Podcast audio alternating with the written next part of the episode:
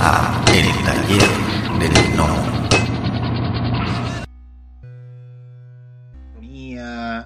Eh, o no sé, se burlan de, de- de- cosas súper súper básicas que de pronto eh, son muy quizás más que ver que tiene que ver con con, con, eh, con la gráfica tiene que ver con el hecho de que One Piece de por sí es súper caricaturesco y que Ichiro Oda en ningún caso pretende ocultar que lo que él hace es caricatura, todo es caricatura.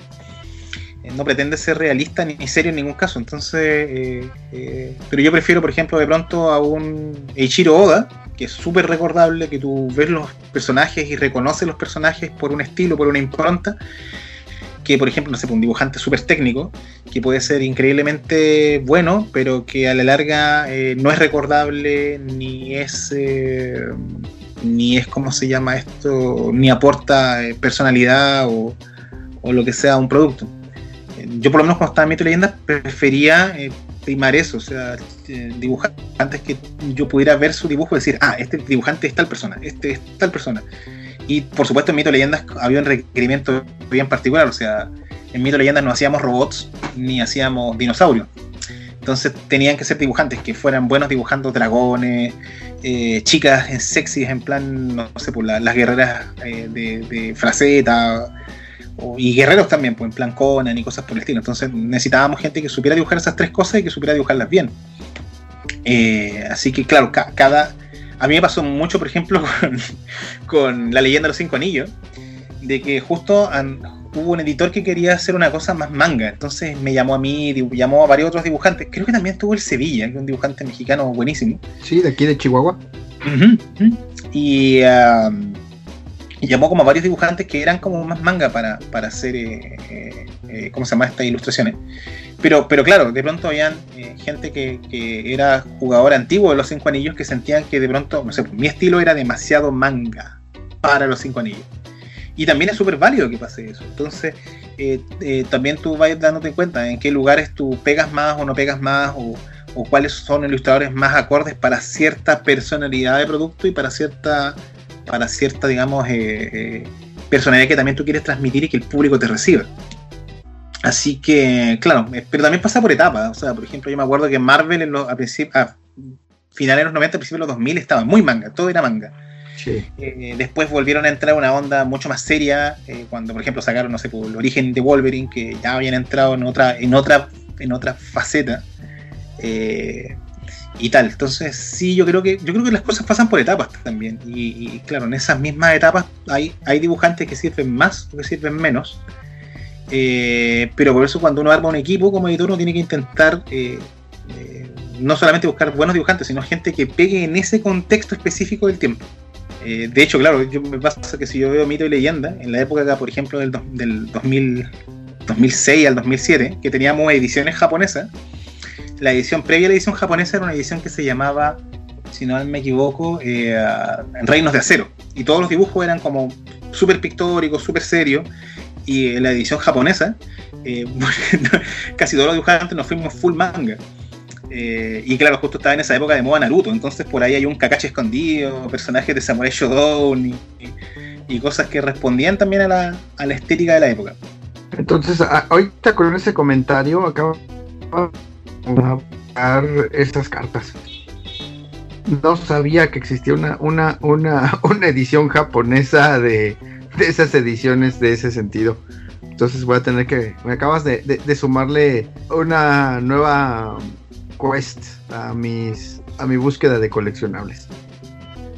Me acuerdo, esa edición se llamaba, si no me Código Samurai y la otra era Katana, eh, que fue edición y extensión. Y antes de eso, en primera era, existió una edición japonesa-china que se llamaba Espíritu de Dragón.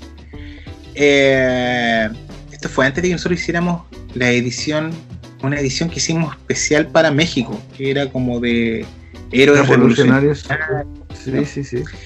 que, que- que incluso tuvo, una- tuvo un percance cuando nosotros hicimos la justo cuando hicimos esa edición nosotros originalmente habíamos querido hacer una, una edición sobre o sea habíamos hecho una edición sobre la- los héroes de la independencia de Chile y de Televisa nos pidieron un producto similar y originalmente esa edición no iba, iba a llamarse Revolución y, y de Televisa nos dijeron no por favor ese nombre no Así que se terminó quedando con el nombre Insurgente.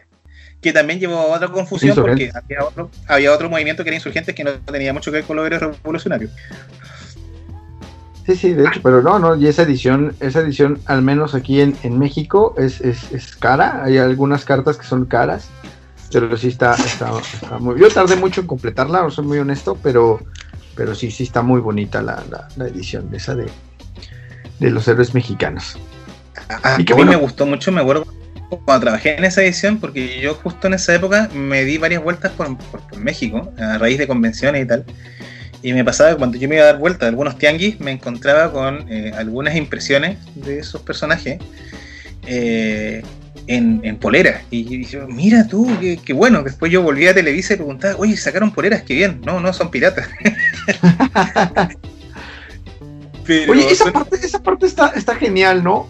Bueno, yo creo, bueno, lo, siento así. O sea, tú eres el autor y, y a diferencia, por ejemplo, de, vaya, de los actores de cine o los hace ese tipo de cosas que pues salen a la calle y, pues pues los los vaya los los no los acosan pero pues los dejan ahí y te están los están ahí molestando por así decirlo de cierta manera.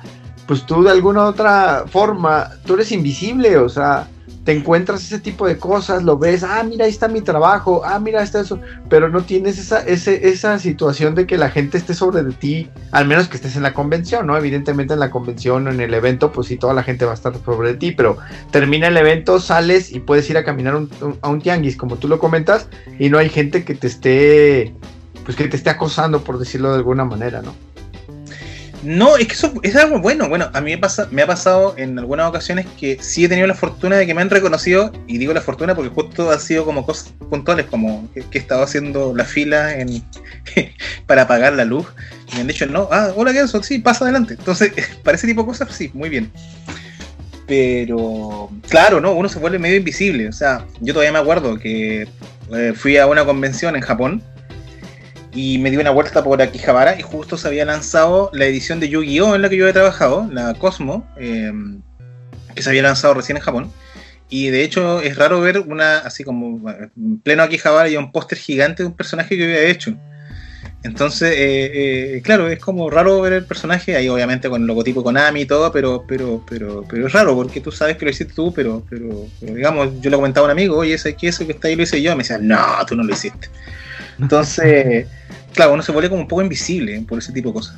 Pero es una invisibilidad que igual es bien, es bien apetecible, porque eh, eh, el mundo eh, friki, en ese sentido, no lo puedes disfrutar mucho si, no eres invisible. como te decía yo, pues, me di vueltas por los tianguis porque yo soy fanático de... Tengo, tengo mi colección casi completa de Memín, me faltaban algunas entonces fui a buscar algunas, algunas copias perdidas, así como del libro del vaquero, que también estaba buscándola. Y, um, y nada, pues entonces me, pasa de que, de que, de que si fuera conocido como, como, una persona así como persona pública, claro, no, no podía caminar. Y en estos casos sí, en el mundo del cómic me, permite, me permite eso. ¿Te permite eso? Sí, eso es muy, muy cierto. Aquí rebobinemos un poquito. Ya has hablado hace ya un ratito que tu, tu llegada a mitos y leyendas. Eh, eh, ese fue, eh, en realidad ese fue tu, ese fue el boom que te, que te impulsó, o, más que nada, ese fue el parteaguas, mitos y leyendas. Es que depende, me pasó que antes de llegar a Mito y Leyenda yo justo había hecho unas portadas para una banda que me gustaba mucho en esa época, que se llama Fairyland. Y justo en esa época empecé a trabajar con Nuclear Blast, que una, era una eh, eh, editora de música europea, de metal. Entonces me empezaron a llamar mucho para hacer portadas de metal, de bandas metal, como... Eh, que, ¿Cómo se llama Ah, estoy intentando acordarme el nombre. Kerion.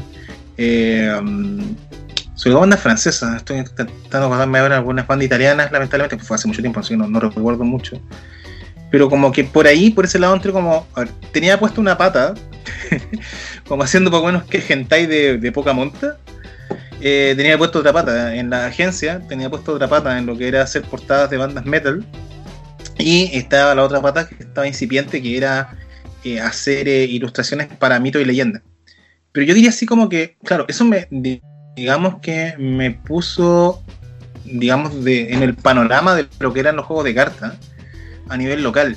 Eh, en, Chile y bueno, en México también, porque también se distribuye el juego ahí. Eh, pero yo diría que, que el primer parte de agua o boom llegó cuando eh, me escogieron para hacer, o sea, escogieron unas imágenes que yo había hecho para, para Warcraft para que fuera la pantalla de carga de los reinos del este. Entonces, cada vez que tú cruzabas los reinos del este, aparecía un dibujito mío. Y, claro, estaba hablando en una época donde Warcraft tenía 14 millones de personas inscritas. Entonces, eran 14 millones de personas que cada vez que se movían de una de un reino a otro, veían mis dibujos todos los días. Esto fue en la época de la Burning Crusade, el año 2006, si no me equivoco por ahí. Y, claro, eso de una manera u otra impulsó que, no sé, el contador de visitas de mi página web pasara de X a X por, por, 500. Eh, y claro, eso generó mucho tráfico y a partir de ahí empezaron a llegar montones de trabajo que, que digamos, no me habría imaginado de otra manera. Oye, perdón, pausa, pausa. O sea, para nuestros amigos gnomos que no sean tan fanáticos de, esta, de ese, a lo que mucho eh, gente le llama ruido, en lo personal a mí me gusta mucho también el, metal. nada más para que se den una idea, Nuclear Blast tiene a ACDC, Iron Maiden, Motorhead, Epica, eh, Rob Zombie, Slayer, Hammerfall, Halloween y Therion, entre algunos otros.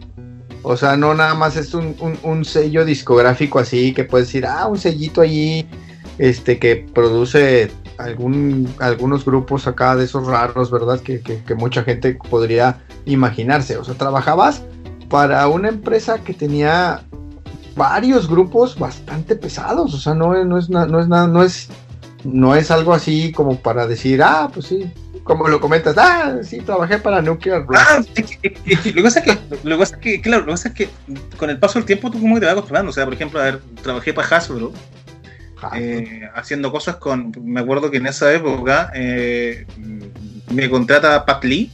Pat Lee era la persona que hacía los cómics de los Transformers en Dreamwave. Y él quería un ayudante, así que trabajé con él haciendo colores para algunas producciones de, de Hasbro y para cómics de él aprendí mucho en realidad. Em, eh, también trabajé, qué sé yo, con Disney, hice algunas cosas para Disney. Eh, y bueno, trabajé con Warner. Eh, te vas lo que pasa es que a medida que va pasando el tiempo, te vas acostumbrando como a, trabajar con marcas y te vas dando cuenta de que, bueno, uno siempre ve las marcas un poco de arriba porque uno está acostumbrado a verlas como marcas, como cosas como casi intocables. Pero a medida que tú empiezas a trabajar con, ellos, te vas dando cuenta que son personas y la mayoría son gente igual de friki que uno. O sea, eh, por ejemplo, no sé, pues en el caso de, Me tocó trabajar en la película de. Mm, ¿Cómo se llama esto? De. de Furia de Titanes. Y el director era fanático de los Caballeros Zodíacos. O sea, de hecho, cuando uno veía a Nissan con, con, con, armadura, porque el director de verdad era fanático de los Caballeros Zodíacos. Eh, no, no, es como uno tenga la idea de que si el tipo había visto los Caballeros Zodíacos no, el tipo le gustaban los Caballeros Zodíacos. Entonces eh, me tocó hacer un cómic precuela para ello y, diseñar algunas cosas y, claro, era, fue un, proyecto muy bonito, muy interesante. Eh, pero te das cuenta que todas las personas dentro del medio son, son friki de una manera u otra y, no es que uno le, como que les baje importancia, pero sí como que los, ves más como otras personas que están como en, lo mismo que tú, embarcados en eh, diferentes proyectos.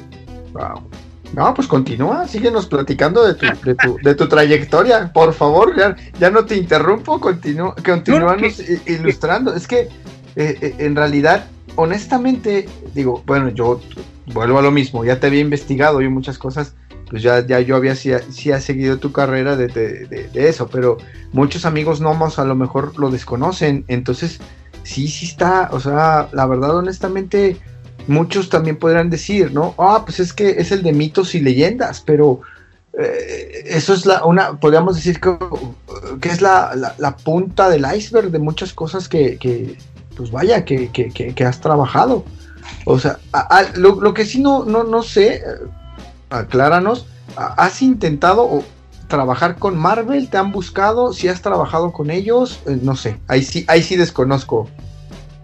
Sí, es que pasa, pasa por ejemplo que en Marvel trabajé haciendo eh, imágenes para el juego Marvel War of Heroes. Eh, que era un juego para celulares, en el cual, por ejemplo, eh, requerían imágenes de personajes de Marvel, eh, de todos los personajes de Marvel. Entonces me tocó dibujar desde, eh, no sé, desde Rocket Raccoon, eh, Gamora, eh, Iron Patriot, Spider-Man, y, para el juego. Entonces, claro, o sea, haciendo cómics, cómics, como se llama cómics para Marvel, no, no, no, no hice nunca, pero sí trabajé haciendo imágenes promocionales y cosas por el estilo. Creo que alguna vez hice alguna portada para Marvel, pero son cosas más puntuales que salieron como de, de productos de, de servicio, como por ejemplo, no sé, pues, eh, sacaron un cómic de eh, Marvel vs. Capcom eh, 3, creo. Sí. Y yo hice una de las portadas eh, y así, cosas, cosas como de ese tipo que son, digamos, dentro del cómic mismo. Pero con Marvel yo me enfoqué más que nada en lo que era la parte de videojuegos, que era, era lo que, digamos, de donde venía el requerimiento. Igual me pasó, por ejemplo, no sé, pues, con DC hice cosas para, para el juego de cartas de, que hizo Sabretooth, que eran de, de. ¿Cómo se llama esto? De Superman, y cosas, cosas así. Lo que pasa es que con, con los años, lo que pasa es que con los años, claro, el- a mí me pasó, por ejemplo, con, con Warcraft, que me- yo había hecho un par de personajes de mito y leyendas que eran claramente inspirados en los orcos de Warcraft. Y un día me llega una carta de Glenn Rane, o de una persona que se, yo pensé que se estaba haciendo pasar por Glenn Rane, así que eh, la primera vez que le respondí, le respondí de mala manera pensando que era algún amigo haciéndome una broma. Ujú. Pero lo bueno es que le respondí en tanto modismo chileno que parece que no me entendió después me volvió a escribir preguntándome si estaba realmente interesado o no porque no, no habían entendido lo que había respondido. Y, eh, y claro, no, ahí me di cuenta que efectivamente era Glenn Rani que me quería para Warcraft. Después de eso empecé a trabajar con Udon. Eh, me acuerdo que empecé a hablar con, con Jim Sooth y con eh, Matt Moylan, que, que querían que hiciera algunas imágenes para, para un libro de arte primero, después para algunos productos extra y así. Entonces, después, por ejemplo, no sé, pues tomé contacto con los chicos de Way Forward, Matt Bosson, que es el creador de Chantae, y, claro, ellos querían que participara en X proyecto, y, claro, una cosa va llamando a la otra. Y no sé, por ejemplo, algún proyecto que estuve trabajando el año pasado, que haber sido el antepasado, tiene que haber sido Bloodstained, juego de Koji Igarashi, donde me tocó hacer alguna, este, el tipo que hacía los Castlevania, donde me tocó hacer algunas imágenes promocionales y tal. Entonces, va y te vas metiendo con el tiempo. Y no, no es que no le des peso, sino que, eh, de nuevo, a medida que vas conociendo a la gente, te das cuenta de que son. eh, eh, son tipos que están eh, o sea, formando ejércitos de artistas para estos proyectos que son productos que eh, tienen que salir, que tienen una fecha y que tienen que, digamos, potenciarse uno a otro. Y es como, es como, es como, como que vas agarrando diferentes mercenarios del lápiz para ir armando un ejército de artistas que puedan sacar adelante un proyecto. Y los vas viendo más como personas, menos, menos como de lejos. Y, y conversando con ellos, no sé, pues, por ejemplo, conversando con Matt Bosson, te das cuenta que el tipo es un friki maravilloso, que idolatra las películas de los 80, que es un fanático del anime brutal. Lo mismo con, con Matt Moylan, que es editor de Udon, con el cual, no sé, cuando no estamos conversando sobre Star Trek o sobre, o sobre He-Man, estamos hablando de, de, de, juego y tal. O, por ejemplo, con José Luis Flores, que es el editor de Mito y Leyenda, con el cual de pronto, no sé, pues, las referencias de un personaje por ejemplo, no sé, pues, mira, quiero que este personaje sea de cara como Jack Palance y ponle una espada como, no sé, pues, como la Soul Edge de Soul Calibur y, y tal. O sea, hay referencias así como bien friki y te das cuenta que son gente como uno, ¿no? Sí, sí, son gente. Son, es, en cierto, sí, o sea, son gente como uno, pero que de alguna otra manera ya tienen los trabajos extraordinarios que eh, muchos como uno quisiéramos o, o queremos, ¿no? A, a mí hay una película que me encanta que es Otaku no Video, Uh, sí. donde sale este el personaje que está inspirado en el gordo Okada de, de, de Gainax y se me olvida el nombre. Ota, creo que se llama. El loco dice, yo voy a dejar de ser un otaku y me voy a pasar a convertir en un otaking. Y claro, la definición de el otaking es como el otaku que hace cosas para otros otaku. claro, al final te vas dando cuenta que mucha de la gente que entró ahí entró y se convirtió, bueno, eh, como lo define el gordo, en, en, en otakings. Es como gente que hace cosas de otakus para otaku. Eh, y claro, en ese sentido, mucha gente que entra en medio mm, se mete por ese lado. O sea, eh, yo me, me fascinado jugando Street Fighter cuando tenía 12 años y darme cuenta que después estoy haciendo ilustraciones y dibujos para Street Fighter para mí es maravilloso. Eh, porque te permite como cerrar un ciclo. pero al mismo tiempo también te hace parte de la historia del, juego. Y, es algo que para mí, por lo menos, eh, esa es la gran paga para uno que es friki. Ser parte de la historia de, de las franquicias que te gustan. Claro, claro, y es que Sí, y, ya sin, ni sin ver exagerado en el comentario que voy a hacer, o sea, ya el Street Fighter ya no solamente historia de, no, no es solamente de parte de la historia friki, porque ya es parte de la historia de muchísimas personas que en su momento a lo mejor no fueron friki, pero que disfrutaron el videojuego y que saben que existió. Y en su momento ahora los hijos juegan ese tipo de juegos y a lo mejor es la parte en donde tú estás involucrado, o sea, ya no es no es solamente ser la como tú comentas, cerrar el ciclo de decir, bueno, yo lo jugaba y ahora los produzco, sino que ya eres parte de la historia de todas esas personas que a lo mejor lo jugaron y que sus hijos lo jugaron y que sus nietos ahora están jugando cosas que tú estás diseñando. O sea, ahí es, es donde, donde algo que a lo mejor tú dices tú, ah, qué padre, cerré mi ciclo, pero ya pertenece a, algo, a mi muy manera particular de ver las cosas, algo más grande, porque después esos niños van a tener más niños que van a seguir jugando y que ya van a ver con nostalgia dentro de 20, 30 años lo que tú hiciste, porque son las cosas a lo mejor donde, donde ellos empezaron, donde son niños ahorita y van a recordar tus diseños de personajes tipo Dungeons and Dragons, que fueron los que con, los que ellos jugaban. Eso, eso yo creo que tienes razón, a lo mejor es parte, es, es, es, es, es algo que, una paga intangible, ¿no? Porque es algo que va a repercutir a lo mejor en un futuro y, te van a recordar como que, ah, fuiste la persona que diseñó esos personajes en ese juego en específico, ¿no? O los que van a recordar que, que, que veían ese, esa, esa pantalla de carga que era tu ilustración y que a lo mejor puede ser personas que no saben que eres tú. A lo mejor hay gente que desconoce que, esa, que, esa, que esa ilustración es tuya, pero te van a tener en la mente de alguna u otra manera. Sí, mira, pasa mucho con el caso de, Mito y Leyenda, que a mí me pasaba, por ejemplo, de que yo jugaba, a ver, yo perdón, eh, jugaba no, iba a torneos eh, de los famosos interescolares que se hacían acá, que eran como torneos en los cuales las escuelas, cada, había como un campeón de cada escuela se iba a enfrentar con otras escuelas. Eh, y yo generalmente iba a los eventos como una manera de promocionar el juego, pero también al mismo tiempo para, para conocer un poco, yo, yo a esa época ya era editor, entonces quería conocer un poco al público, qué es lo que esperaban, qué ediciones les gustaba ver, cuáles eran sus cartas favoritas y con eso ibas leyendo un poco eh, eh, cómo, recibían el juego y por qué lado sería bueno ir avanzando. Entonces, eh, conocí a muchos jugadores de la época, que en esa época, te estoy hablando del año 2005, tenían 10 años. y, hoy, 15 años después, ya son jóvenes de 25 o 30 años algunos. Entonces, de pronto es como súper raro porque tú los conociste de niño y ahora son señores grandes que vienen y te dicen, algunos con bigote y barba, y dicen, hola tío, ¿cómo estás? Entonces, y ahora son ellos los que están con sus hijos en los juegos. Y le están enseñando a los hijos. Entonces, de alguna manera, una de las cosas bonitas que queda de esto es que te das cuenta de que en ese sentido eh, los juegos y el arte son intergeneracionales.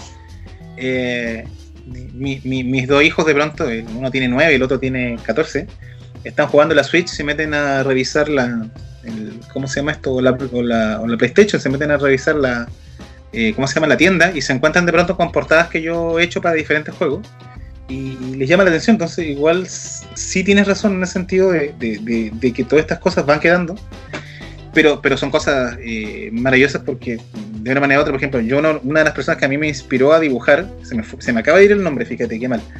Eh, era el tipo que hacía las portadas de Konami de principio de, de, los 90, el que hizo las portadas para Tortugas en el Tiempo, para el Contra 3, para Sunset Riders y todo ese tipo de, de, juegos de esa época. Y era un ilustrador increíble. Y yo quería ser como él. Entonces, son como cadenas que se van dando en el tiempo. Entonces, eh, es bonito, es muy bonito eso. ¿Alguna vez de ese Genso que empezó ahí con sus con sus este pues con sus pininos, sus fascines, eh, eh, de aquel que perdió el miedo al de ahora, o sea, ¿cómo ves en retrospectiva eso, eh, todo esto que está, todo esto que has, que has hecho y que has vivido? O sea, si en ese momento tú, si, si tú viajaras en el tiempo y te encontraras a ti mismo y, y te dijeras a ti mismo, oye, vas a hacer todo esto y le vas a tocar eh, el, el, corazón, el gusto a tantas personas en tantas, en tantas partes del mundo y que de alguna u otra manera vas a dejar un legado así, ¿qué te hubieras respondido a ti mismo? Uy, es difícil, pero fíjate que yo me siempre hablo con amigos que son dibujantes eh, y, casi todos ellos están como en, una parada similar. Casi todos como que um, eh, pues, si se hubiera encontrado con sí mismo, la mayoría siempre dice como que si hubiera hecho práctica más. Eh, porque en general, claro, el exceso de práctica nunca está mal y, y, se vuelve necesario también para ir mejorando y ir ofreciendo también diferentes cosas. Eh, pero, pero sí, pasa que casi, yo creo que todos los, todos los ilustradores, eh, como te decía de antes, eh, son como los chicos que de pronto se quedaban en el salón de clases a la hora del recreo. La mayoría son más tímidos, o una gran mayoría son como más inseguros dentro de, este mundo, porque este campo no, hasta hace unos años atrás, bueno, ahora existe carrera de ilustración o carrera de videojuego en algunas universidades, pero no hay una fórmula. O sea, no es como que no es como que haya una fórmula específica. Por lo tanto, es, eh, es, un camino bastante inseguro. O sea, yo si me hubiera encontrado a mí, me hubiera dicho a mí, quizás hubiera tenido más seguridad referente a, a, cómo se venía eh, la mano con la vida en el sentido de lo que era poder ganarse la vida con el dibujo y tal. Pero, pero es complicado, porque de pronto en algunos casos, eh, sobre todo en el mundo laboral en general, la suerte tiene mucho que ver. O sea, eh, estar en el momento indicado, en el tiempo indicado, eh, con lo que estás haciendo. Eh, acá en Chile, por ejemplo, hace poco, un chico que es Psycomic ganó el concurso de la Shonen Jump de arte de, dibujantes internacionales. Y, fabuloso, o sea, el trabajo de él es, sencillo, o sea, no busca hacer un, dibujo así como preciosista desde el punto de vista técnico, pero sí busca ser sumamente expresivo. Entonces, es una maravilla de cómic. Eh, y le ganó algunos dibujantes bastante más técnicos. Entonces, eh, eh, lo que él tenía bueno es que estuvo justo ese año, justo ese año, estuvo el autor de Slam Dunk y otros autores más, creo que también estuvo Oda, y estuvieron varios autores que eran como muy shonen. Entonces, él ofrecía exactamente lo que se necesitaba ese año con ese jurado y, estuvo en el momento y en el lugar preciso y ganó y le fue increíble. de hecho acá en Chile se hizo un comercial con sus personajes y tal. Así que yo creo que sí la suerte, la técnica tiene que ver, pero también estar en el momento indicado y en el lugar indicado eh, también influyen bastante en esto. Híjoles, ¿te puedo hacer un comentario? Sí, sí, claro. Creo que, creo que estás pecando de modestia. Demasiada modestia. Porque eh, hay cosas, hay cosas que sí se ven, con, que sí son suerte, pero la suerte se da cuando, cuando te enfocas en un objetivo y trabajas por él. Y, creo que en ese sentido tú eres un ejemplo de eso. Ah, bueno, gracias. Es que, mira, lo que pasa es que la, eh, a, mí me pasa, por ejemplo, ahora de que eh, a ver, por ejemplo, te voy a, dar un ejemplo. Eh, yo me acuerdo que hace unos años atrás mi hijo estuvo muy enfermo, eh, muy enfermo, entonces nos tuvimos que trasladar de ciudad a la capital.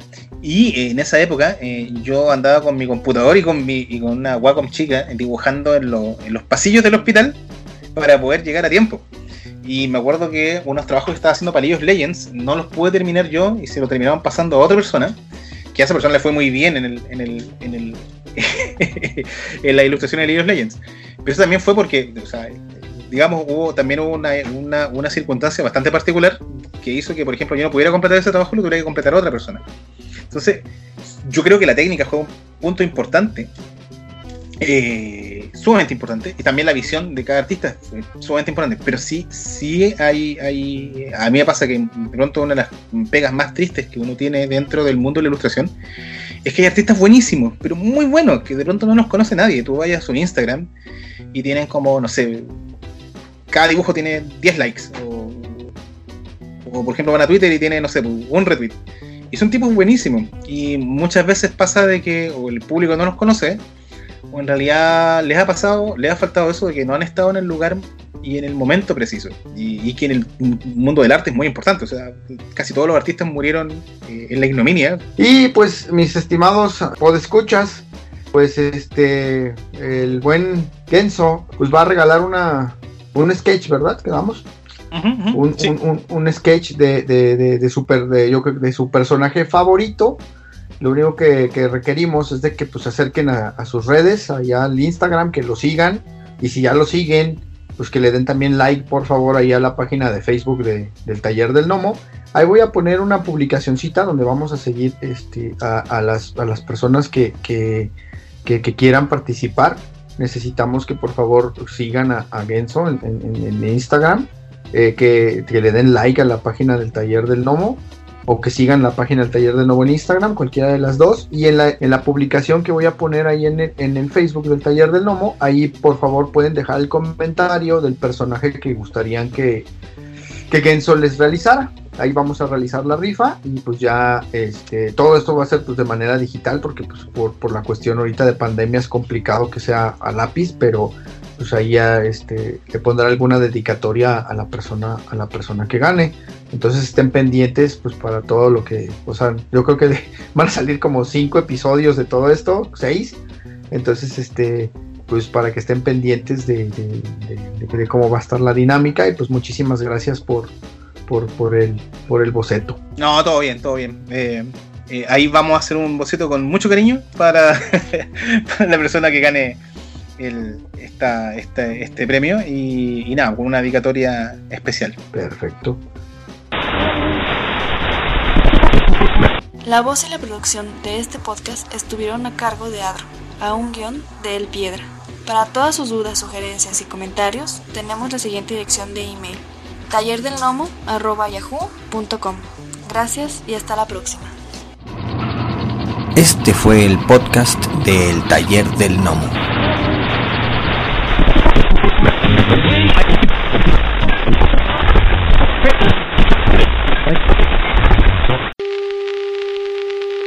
The next 60 seconds, this station will conduct a test of the emergency broadcast system. This is only a test.